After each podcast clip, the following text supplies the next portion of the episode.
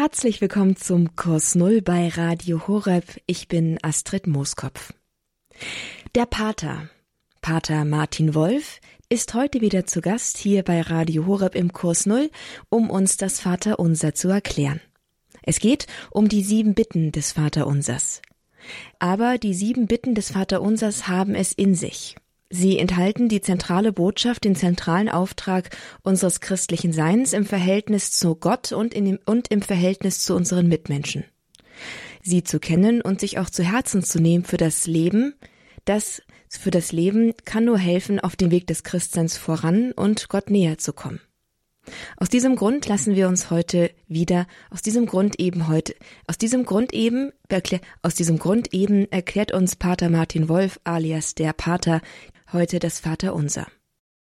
Das wichtigste und das meist gebetete Gebet ist das Gebet des Herrn, das Vaterunser, das Paternoster, das Gebet, das Jesus uns selbst lehrt.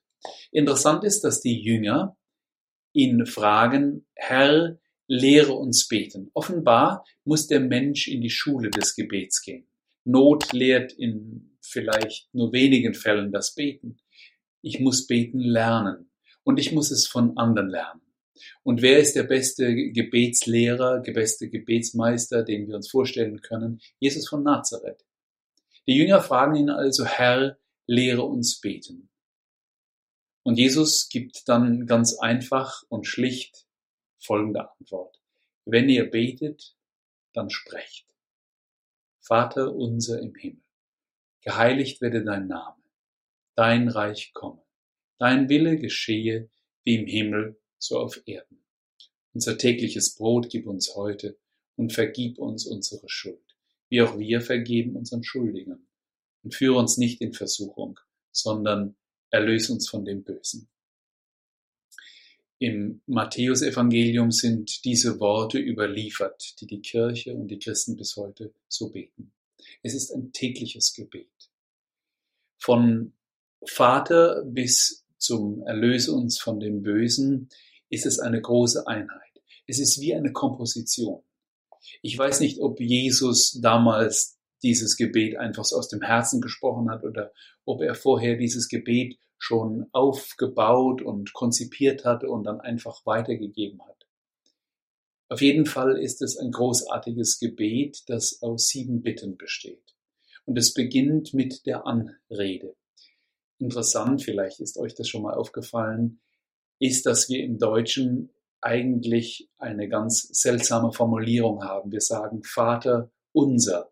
Normalerweise spricht man im Deutschen das umgekehrt, indem man sagt unser Vater aber es entspricht äh, dem Originaltext, wo der Vater an erster Stelle steht. Und das ist schon der erste Hinweis für dieses Gebet. Denn an erster Stelle steht Gott. Gott, den wir Vater nennen. Vater, nun Gott ist weder Mann noch Frau, weder Mutter noch Vater im eigentlichen Sinn. Manche junge Katholiken überlegen sich und geben diesem Gott ein Gender-Sternchen, um zu sagen, er ist Mann und Frau gleichzeitig. Aber eigentlich geht es um etwas viel Tieferes. Gott ist weder Mann noch Frau, er ist viel größer. Und dennoch sprechen wir ihn an mit dem Titel eines Vaters in Analogie gleichsam. Und das will uns zeigen, dass dieser Gott zu uns eine Nähe aufnimmt. In keiner anderen Religion ist dieser Gott dem Menschen von der Theologie her gesehen so nah wie uns Christen. Denn wenn Gott Vater ist, bin ich sein Sohn oder seine Tochter. Das heißt, es ist ein familiäres Verhältnis, ein vertrautes Verhältnis. Und so spreche ich ihn an, indem ich sage Vater. Aber sogleich kommt das zweite Wort, dieses Unser.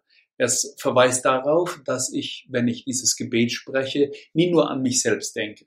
Beten und auch Glaube ist nie eine hm, egoistische Sache im Sinne von, wie komme ich in den Himmel, ich allein. Nein, es geht immer um alle Menschen, um die Brüder und Schwestern. Vater unser heißt dann auch, dass der Mann und die Frau neben mir auch Bruder und Schwestern sind und denselben Vater im Himmel haben. Das hat auch etwas dann damit zu tun, wie ich mit anderen umgehe, wie ich andere sehe. so wird der Ferne zum Nächsten, sogar zum Bruder oder zur Schwester. Wenn wir also sagen Vater unser, dann steckt da schon ganz viel drin. Freilich ist dieses Wort Vater auch äh, etwas, was manchen Menschen, die vielleicht schlechte Erfahrungen mit ihrem eigenen leiblichen Vater hatten, was das Verhältnis zu Gott trüben kann. Denn nicht jeder Vater ist perfekt und vollkommen und gut. Und unsere eigene Erlebnisse mit unserem Vater projizieren wir ja dann auch auf diesen Gott, den wir dann Vater nennen. In diesem Moment, in dieser Situation kann es hilfreich sein, vielleicht diesen Gott als diesen Vater anzusehen, den man selbst nie hatte. Und auch das kann mir dann helfen, meinem leiblichen Vater zu vergeben, auch wenn er mir Schlimmes angetan hat. Nicht, weil das, was er mir angetan hat, dadurch gut wird, sondern damit ich frei werde in dieser Beziehung zu meinem Vater im Himmel. Vater unser im Himmel. Ja, im Himmel, was heißt das denn? Eigentlich heißt es in den Himmeln, also in dem Bereich, in dem Gott wohnt. Es ist nicht der irdische Himmel gemeint, wie sich manche Kinder vielleicht noch vorstellen, dass da irgendwie ein alter Mann auf einer Wolke sitzt und dann kommt ein Flugzeug vorbeigeflogen, sondern es ist der Himmel, der die Sphäre Gottes ist. Wir nennen sie Transzendenz, das Jenseits. Also kein Ort und keine Zeit, sondern das Sein Gottes schlechthin. Es geht also um den Ewigen.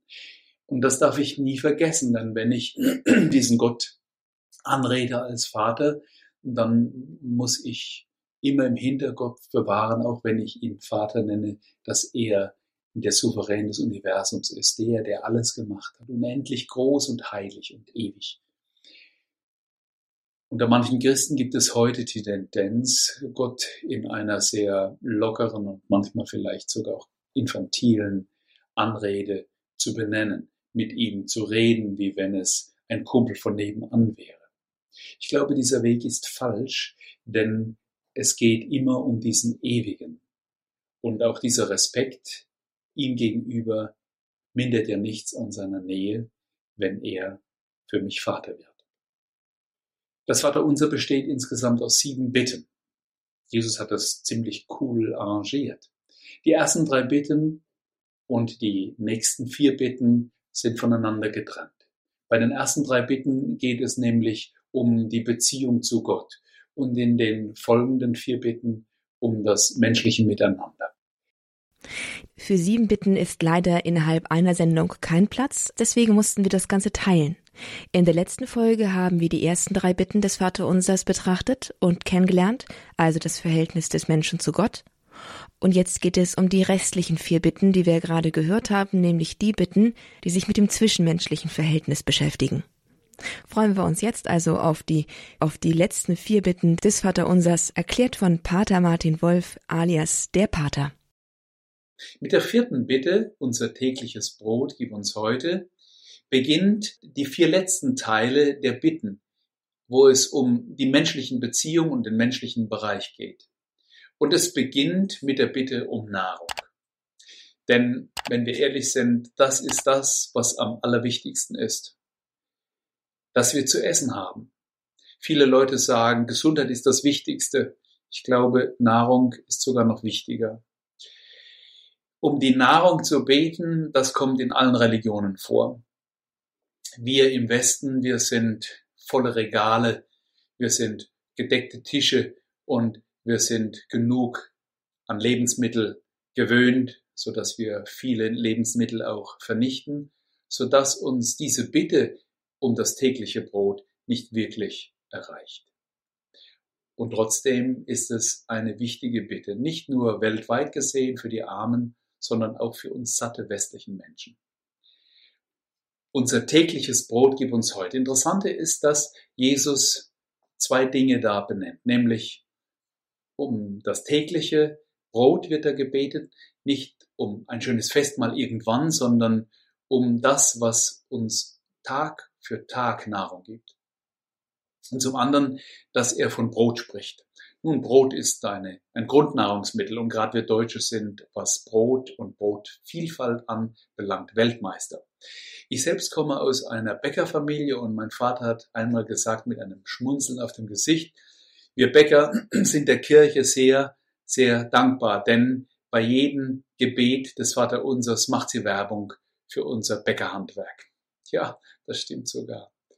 Aber warum Brot?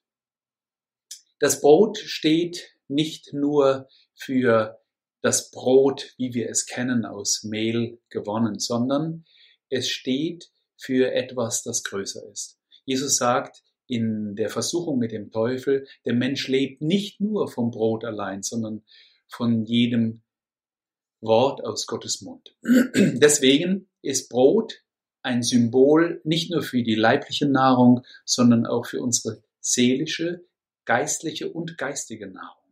Der Mensch ist nicht nur satt zu machen mit Essen, sondern er braucht auch Nahrung für seine Seele und für seinen Geist. Wenn wir um das tägliche Brot bitten, haben wir das immer mit im Blick, dass uns Nahrung für unseren Geist und für unsere Seele und für unseren Leib gegeben wird. Wir Deutsche, wir achten sehr stark darauf, dass unsere Lebensmittel in Ordnung sind, dass alles politisch korrekt ist, dass die Tierhaltung ähm, stimmt und dass die Nahrungsmittel auch Biomittel sind. Also es geht darum, auf die Nahrungsmittel zu achten. Es ist aber auch wichtig, dass wir auf die Nahrungsmittel achten, die unseren Geist und unsere Seele erreichen.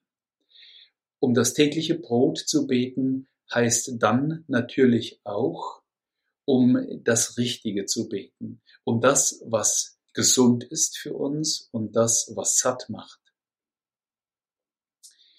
Wenn Christen vom Brot hören, dann denken sie immer auch an Jesus Christus, der von sich selbst sagt, ich bin das Brot des Lebens und der im letzten Abendmahl das Brot nimmt und sagt, das ist mein Leib also sich selbst zum Brot und zur Speise macht. Und darum geht's in diesem Gebet auch. Es ist nicht nur ein Tischgebet, unser tägliches Brot gib uns heute und der Dank dafür, sondern es ist auch die Bitte um dieses geistliche Brot, das Christus Jesus selbst ist. Vor der heiligen Kommunion beten wir miteinander das Vaterunser, sozusagen die Vorbereitung, das Tischgebet auf den Empfang Jesus im heiligen Brot, in der heiligen Kommunion. Interessant ist, dass wir dieses Brot empfangen, der Priester sagt der Leib Christi und antworten Amen. Das ist unsere Zustimmung. Wir glauben das, dass Jesus Brot wird. Interessant ist, dass Jesus ja in Bethlehem geboren wird. Wenn man Bethlehem übersetzt, heißt das das Haus des Brotes. Lechem, das Brot. Also Jesus ist, der später von sich sagt, ich bin das Brot des Lebens in Brothausen geboren. Und wo wird dieses kleine Jesuskind hineingelegt? In die Grippe, also in den Futterdrog. Äh, er wird selbst zur Nahrung, nicht für Tiere, sondern für uns Menschen. Wenn wir also um das tägliche Brot bitten, beten wir auch um dieses geistliche Brot von Jesus Christus. Deswegen ist es notwendig, nicht nur täglich sozusagen in der Schrift zu lesen, um diesen geistigen Input zu bekommen, inspiriert zu werden vom Wort Gottes, sondern auch wenigstens am Sonntag zur heiligen Messe zu gehen, um Christus selbst zu empfangen, der das Brot des Lebens ist. Ihr seht, hinter dieser kleinen Bitte stecken drei große Bereiche. Das Körperliche, das Seelisch und Geistige und das Geistliche, der Glaube. All das fasst sich in dieser großen Bitte zusammen. Und wenn ihr das nächste Mal mit Freunden oder vielleicht auch alleine vor einem reich gedeckten Tisch sitzt und anfangen wollt zu essen, dann denkt daran, dass es vielleicht jetzt an der Zeit wäre, kurz die Augen zu schließen, Gott Dank zu sagen, dass er diese Bitte wieder erhört hat.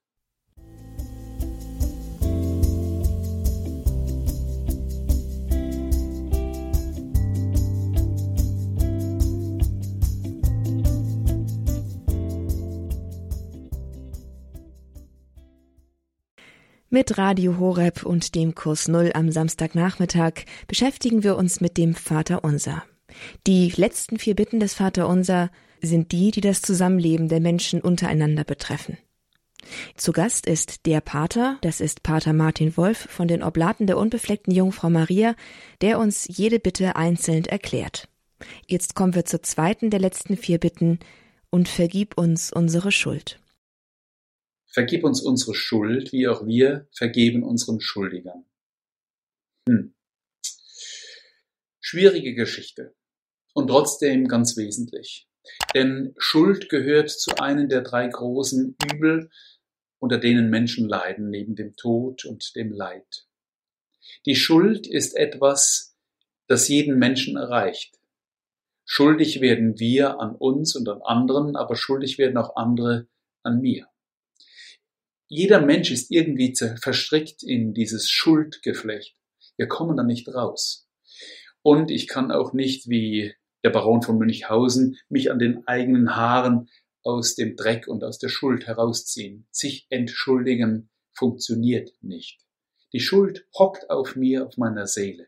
Und ich werde sie nur los, nicht wenn ich sie abstreife, sondern wenn ich sie mir nehmen lasse, wenn das Vergebung, die nur von Gott kommt vergib uns unsere Schuld. Der Mensch, der die Schuld vergeben bekommen hat, lebt frei. Wie oft erleben Menschen, die zur Beichte gegangen sind, dass sie anschließend zehn Kilo leichter sind, dass ein Stein vom Herz fällt. Wie oft erkennen wir, wenn wir Streit geschlichtet haben, uns gegenseitig vergeben haben, dass man wieder frei und offen atmen kann und miteinander umgehen kann. Das ist genau das, um was es geht. Die Schuld zermürbt, die Schuld macht klein und drückt nieder, und die Schuld macht, wenn sie schwer ist und nicht vergeben wird, auch krank. Der Mensch von heute, der hat oft kein Schuldbewusstsein mehr. Das Einzige, wo wir heute noch Schuld empfinden, sind vielleicht Klimaverstöße oder vielleicht Verstöße gegen das Essen, wenn wir mal wieder zu viel gegessen haben und das Sündigen nennen. Aber Schuld ist umso viel größer und so viel mehr, denn sie entfernt mich von Gott, sie entfernt mich vom anderen und sie entfernt mich von mir selbst. In diesen drei Bereichen kann ich schuldig werden. Wenn ich also bitte, vergib mir meine Schuld, dann bitte ich genau darum, dass Gott die Schuld vergibt, weil mit jeder Sünde, die ich begehe, auch sozusagen Gottes gute Schöpfung, das, was er an Gutem will, missachte und mich bei ihm entschuldigen muss. Aber oft ist Schuld auch eine Sache zwischen mir und anderen Menschen. Und auch da geht's darum, diese Schuld loszuwerden, um wieder frei leben zu können mit anderen, ohne schlechtes Gewissen. Aber es gibt auch die Schuld mir persönlich gegenüber. Dinge, die ich nicht annehmen kann, Dinge aus meiner Vergangenheit, an der ich mich selbst schuldig gemacht habe. Auch da, das muss vergeben werden. Versöhnung macht frei. Versöhnung macht rein. Diese Bitte um Vergebung verknüpft Jesus mit der Aufforderung, dass ich auch den anderen vergebe. Denn Schuld ist nie nur eine Einbahnstraße, sondern sie ist eine Verstrickung. Und deswegen ist es wichtig, dass ich diesen Blick auf den anderen hin nicht vergesse. Es gibt ja diese schöne Geschichte, die sagt, wenn ich mit einem Finger auf einen zeige, deuten drei Finger auf mich selbst. Ja, Schuld ist immer eine Schuldgeschichte von mir und einem Gegenüber. Diese Verstrickung muss gelöst werden und diese Verstrickung geht nur zu lösen, wenn ich auch bereit bin, dem anderen zu vergeben. Jetzt kann man sagen, es gibt Menschen, denen kann ich nicht vergeben, weil sie so böse zu mir waren, dass mich das bis heute verletzt. Es gibt auch die Situation, wo man sagt, ich will nicht vergeben, weil ich im Recht bin.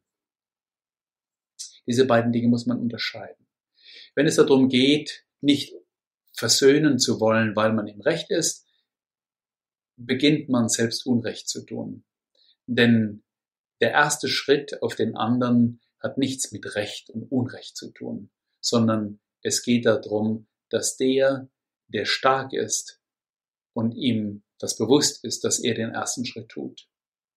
Der Klügere gibt nach, ist so ein schönes Wort, das das ein bisschen verdeutlicht. Die andere Frage ist, bei der Schuld, die man nicht vergeben kann, weil sie mich tief verletzt hat. Und da muss mir klar werden, dass Vergebung auch ein Weg ist. Es kann Situationen geben, wo ich einfach nicht bereit bin, diesen Schritt zu tun. Aber es wird keine innere Heilung und auch keinen inneren Frieden geben, wenn du diesen Weg nicht gehst.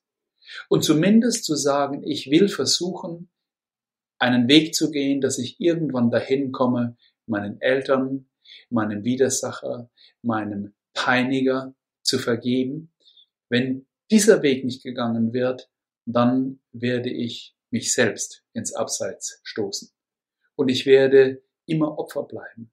Ich werde immer an meinen Verletzungen rumdoktern und ich werde immer diese spüren und in schwachen Momenten wird es wieder aufbrechen. Der Weg zur Versöhnung, so schlimm und so hart er auch ist, ist der Weg, den ich gehen muss, um wirklich heil und friedvoll zu werden. Es gibt Beispiele von einfachen Menschen und von großen Heiligen, die diesen Weg gegangen sind. Ich kenne persönlich Menschen, die ganz furchtbares Leid erlebt haben und die bereit waren, ihren Tätern zu vergeben. Das hat mich immer sprachlos gemacht, denn das war eine Sache, die ich mir als Mensch kaum selbst vorstellen kann. Aber mit der Hilfe Gottes, und deswegen beten wir im Vater unser ja auch darum, ist das möglich. Es ist möglich, weil Menschen das wirklich gelebt und durchexerziert haben. Wenn wir schon unseren eigenen Kräften nicht trauen, dann trauen wir doch wenigstens der Möglichkeit, weil es andere Menschen wirklich getan haben. Und Beispiele dafür gibt es genug. Vergib mir meine Schuld, wie auch wir vergeben unseren Schuldigern, bedeutet auch, dass ich regelmäßig zur heiligen Beichte gehe. Denn dort ist der Ort und die Möglichkeit, dass Gott dir zuhört und dir vergibt. Ich wünsche dir, dass du zu einem Menschen wirst, der wirklich frei wird von diesen Verstrickungen, indem er sich auf einen guten Weg der Versöhnung begibt und auch die Mittel, die das Christentum gibt, nämlich die heilige Beichte und die Reue, die Gewissenserforschung dazu nutzt, diesen Weg zu gehen.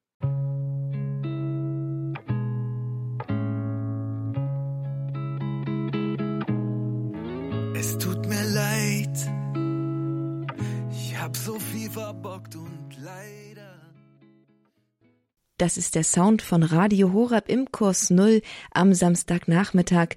Schön, dass Sie mit dabei sind. Ich bin Astrid Mooskopf und wir setzen uns hier heute mit dem Herrengebet, mit dem Gebet des Herrn auseinander, das Vaterunser. Es ist das Gebet, das Jesus uns geschenkt hat. Wir haben es direkt von ihm bekommen. Was für ein Privileg. Und umso mehr ist es es wert, sich dieses Gebet einmal genauer anzuschauen. Die sieben Bitten des Vaterunsers sind also unser Thema und das zusammen mit Pater Martin Wolf von den Oblaten der unbefleckten Jungfrau Maria. Er ist der Pater und erklärt uns jetzt die dritte der letzten vier Bitten des Vaterunser, denn das Vaterunser teilt sich in die ersten drei Bitten auf, die das Verhältnis des Menschen zu Gott, und in die hinteren vier Bitten auf, die das Verhältnis der Menschen untereinander ansprechen. In diesen Bitten schreiten wir also nun fort, nun also zur dritten der letzten vier Bitten des Vaterunser, und führe uns nicht in Versuchung, sondern erlöse uns von dem Bösen. Führe uns nicht in Versuchung. Eine schwierige Bitte. Es gibt zwei Dinge, die hier sofort ins Auge fallen, nämlich einmal Versuchung, was ist das? Und zum anderen kann Gott in Versuchung führen, testet er uns. Beginnen wir mit der einfacheren Sache, nämlich mit der Frage nach der Versuchung. Was ist Versuchung? Wow, Versuchung. Hm, ich glaube, dass wirklich alles, was wir so Sünde nennen, immer auch etwas Faszinierendes hat.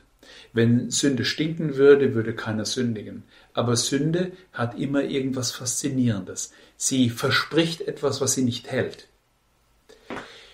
Deswegen gibt es diese Momente, in denen wir zum Bösen verführt werden.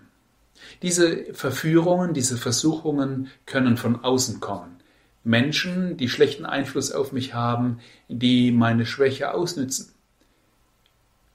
Es kann sein, dass Situationen kommen, die mich zu Dingen verführen, die ich eigentlich in einer normalen Situation nie tun würde. Die Gelegenheit zur Sünde, so hat man das früher genannt, ist das, was der Christ meiden muss. Darüber wird heute kaum noch gepredigt. Aber Menschen sind schwach und verführbar. Das weiß jeder. Zumindest der, der ehrlich zu sich ist. Und deswegen ist es wichtig, dass man seine Verführbarkeit, seine Schwachstellen kennt.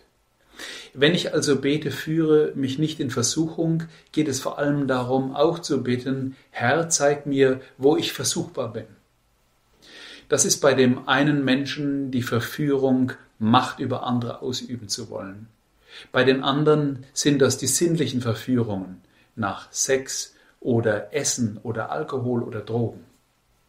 Bei den Dritten kann es sein, dass es die Verführung ist, Dinge haben zu wollen, daran festzuhalten. In diesen drei Bereichen sind Menschen verführbar und versuchbar.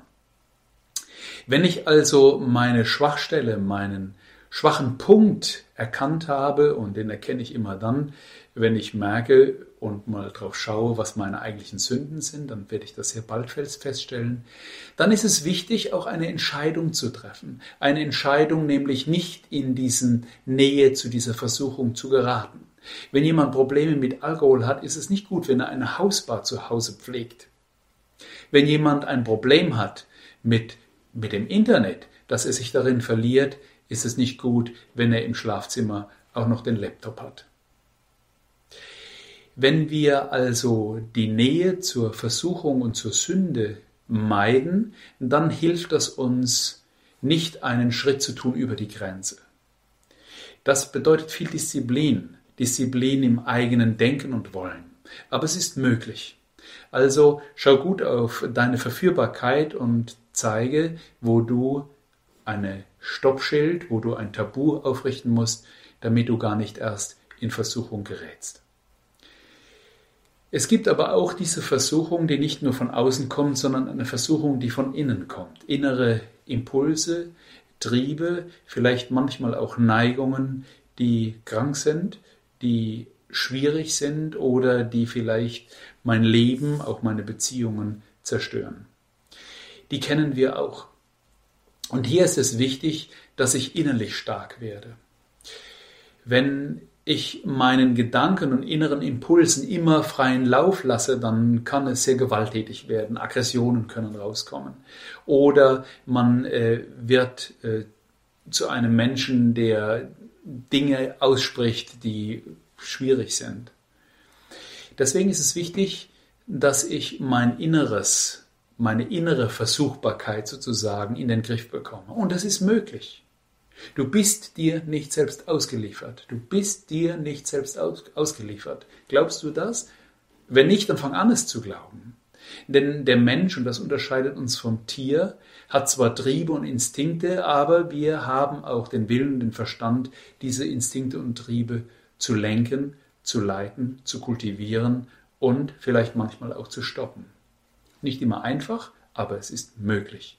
Und dieser Weg dorthin ist schwierig, aber er ist gangbar und mit jedem Sieg wird es auch einfacher. Nun zur eigentlich wirklich schwierigen Frage, kann Gott in Versuchung führen? Es gibt in anderen Sprachen, zum Beispiel in Italien, aber auch in England oder im englischen Sprachbereich, äh, die Situation, dass man das Vaterunser genau aus dieser Situation, aus diesem Grund verändert hat. Nämlich im Sinne von Herr, führe mich in der Versuchung oder so etwas. Das Original im griechischen äh, Text aus dem Matthäusevangelium heißt tatsächlich, führe mich nicht in Versuchung. man kann dieser Sache auf den Punkt kommen, wenn man eine Unterscheidung macht. Das ist die Unterscheidung, dass der Wille Gottes nie Böses will, sondern dass Gott immer das Gute will. Davon zu unterscheiden ist, dass Gott Dinge zulässt. Zulässt, um ein höheres Gut zu erreichen. Und genau darum geht es in dieser Bitte. Es kann sein, dass Gott Versuchungen zulässt, aus welchen Gründen auch immer. Vielleicht verstehe ich die jetzt noch nicht. Aber es kann sein, dass er diese Dinge zulässt, damit ich stark werde. Das kann ein Hinweis sein, um mit diesem Gebet auch besser zurechtzukommen. Aber selbst wenn es schwierig ist, kann es immer noch hilfreich sein, darum zu bitten. Und das ist ja in dieser Bitte auch implizit mit da drin, dass Gott uns genau in diesen schwachen Punkten beisteht und er sozusagen dabei ist. Interessant ist, dass Jesus uns in diesem Bereich auch etwas vorlebt. Zu Beginn seines öffentlichen Wirkens geht er für 40 Tage in die Wüste. Er fastet und dort begegnet ihm der Teufel. Und wir wissen von drei Versuchungen, die Jesus besteht. Also, wenn der Sohn Gottes schon in Versuchung geführt wird, wenn Gott das sozusagen zulässt, dass er sich selbst in Versuchung führt, dann muss das auch eine große Sache sein, die für uns stimmt. Jesus hat diese Versuchungen gemeistert. Ihm ist dabei klar geworden, wo die eigentlichen Schwierigkeiten menschlichen Lebens sind. Und er hat uns vorgelebt, dass man durch Gebet und durch Fasten auch dort durch diese Versuchungen, durch diese Wüste hindurchkommt. Ich glaube, dass Gott, und das kennen wir ja von einem frommen Spruch, uns nur das auferlegt, das Kreuz auferlegt, das wir tragen können, uns nur diese Versuchung zulässt, die wir auch bestehen können. Ob wir sie bestehen oder nicht, das liegt in unseren Händen. Aber mit Gottes Hilfe gelingt es vielleicht immer besser und immer öfter.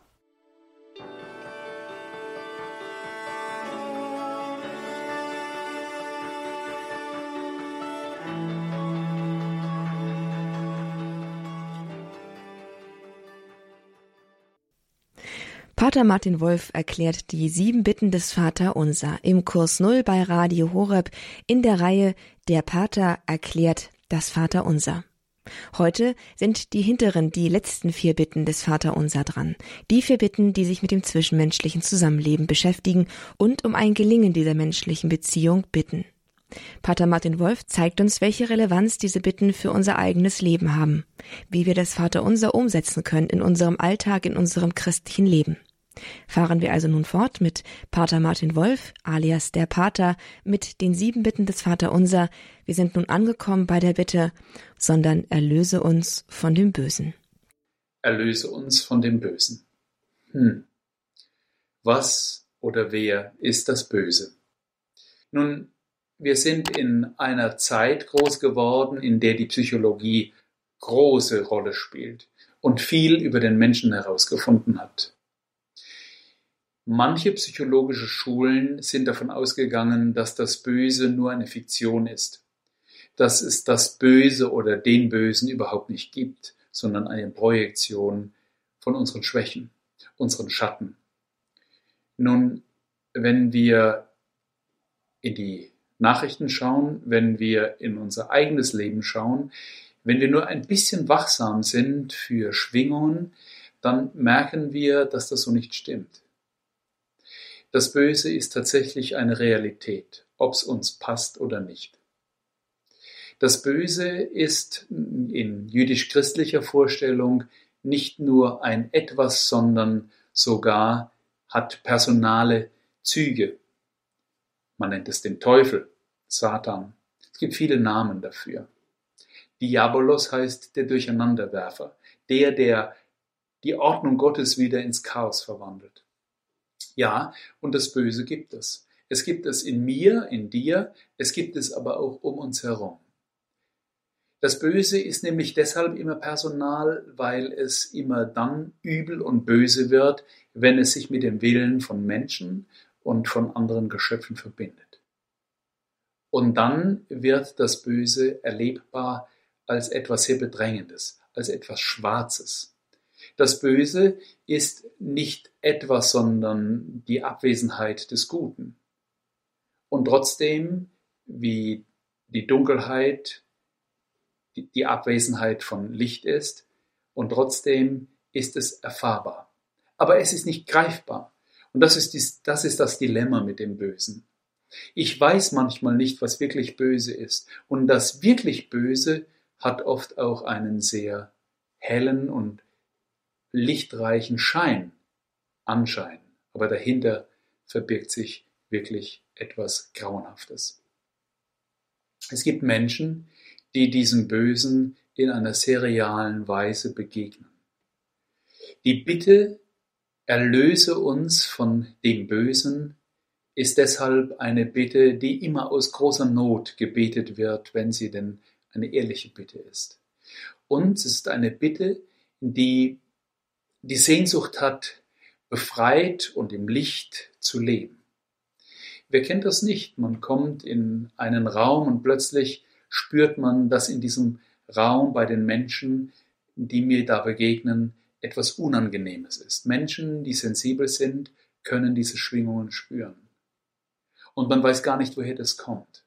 Aber es gibt es auch in mir, dass plötzlich Dinge um mich oder in mir plötzlich greifbar werden, wo ich sage, was ist hier jetzt los? Interessant ist, dass Jesus keine Angst vor dem Bösen hatte. Es ist interessant, dass er Menschen von Dämonen befreit, also er sie von dem Bösen befreit. Und er spricht sogar mit diesen Dämonen. Jesus hat keine Angst, mit ihnen zu sprechen. Aber die Dämonen wissen, dort, wo Jesus auftritt, dort ist kein Platz mehr für sie.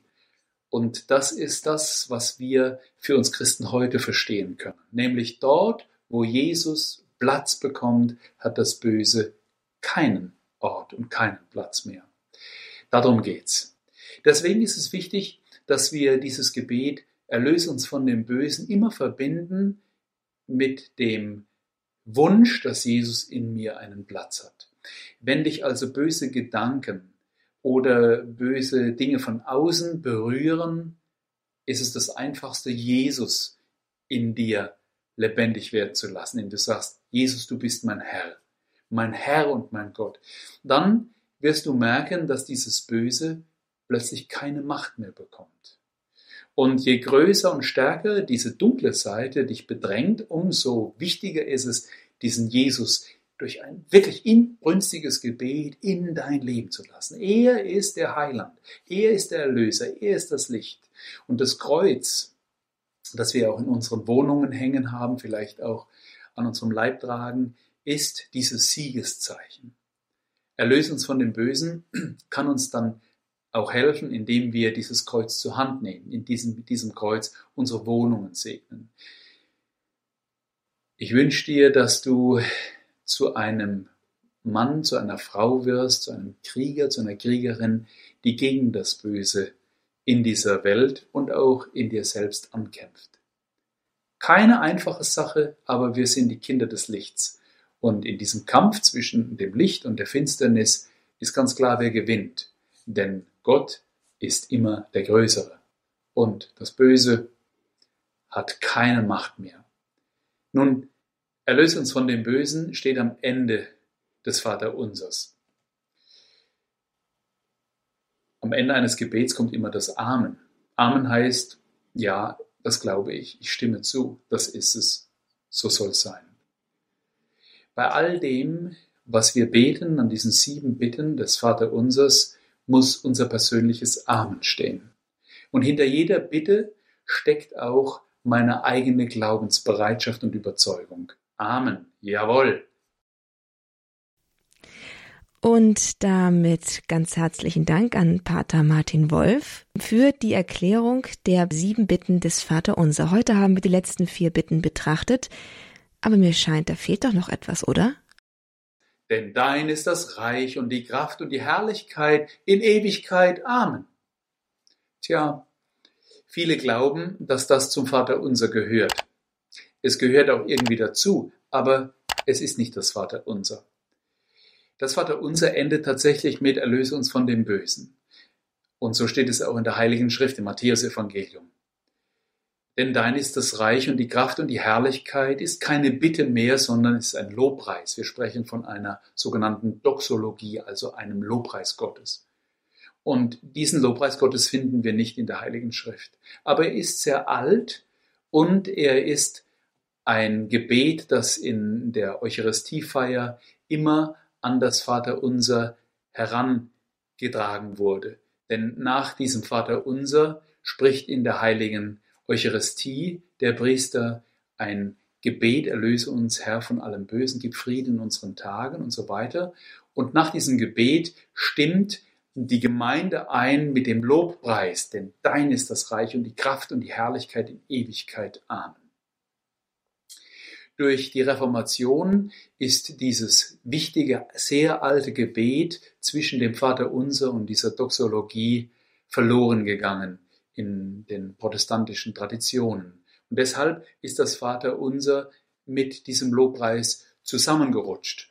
Und deshalb beten wir das auch zusammen. Und es ist auch gut, dass wir es zusammen beten. Aber es ist nicht ein Wort Jesu, sondern es ist die Antwort der gläubigen Gemeinde auf dieses Gebet Jesu, das in Lobpreis ausbricht. Denn dein ist das Reich. Am Anfang haben wir gebetet, dein Reich komme. Dein ist das Reich und die Kraft. Ja, wir glauben, dass Gott das Böse äh, besiegt. Die Kraft und die Herrlichkeit. Ja, dein Name werde geheiligt in Ewigkeit. Also bis immer. Amen. Dieser Lobpreis ist ein Gebet, das auch für sich selbst stehen kann. Ich lade dich ein, diesen Lobpreis auch mal so zu beten. Vielleicht, wenn du alleine bist in einer Situation, wenn du merkst, oh, gerade hat mir der Glaube geholfen oder ich merke, dass dieser Gott mir beisteht oder mir ganz nahe ist, einfach zu sagen, dein ist das Reich und die Kraft und die Herrlichkeit in Ewigkeit. Amen. Denn das Bitten ist eine Sache, aber der Lobpreis ist eine andere und er gehört wie der Dank immer dazu, wenn es um Gott geht und die Kommunikation mit Gott. Also sei ein Mensch des Lobpreises, sei ein Mensch, der Gott die Ehre gibt, sei ein Mensch, der die Kraft und die Herrlichkeit und die Macht Gottes preist und lobt und in seinem Leben erfährt.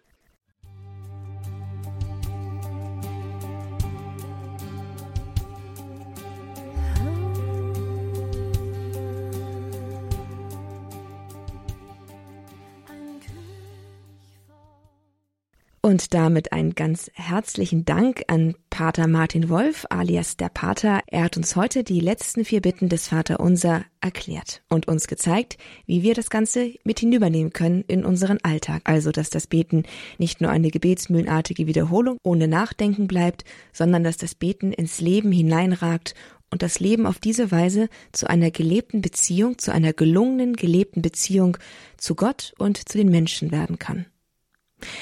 Diese Sendung und die vorangegangene, die sich mit den ersten drei Bitten des Vaterunsers beschäftigt hat, die finden Sie bei uns auf horab.org in der Mediathek in der Rubrik Kurs Null.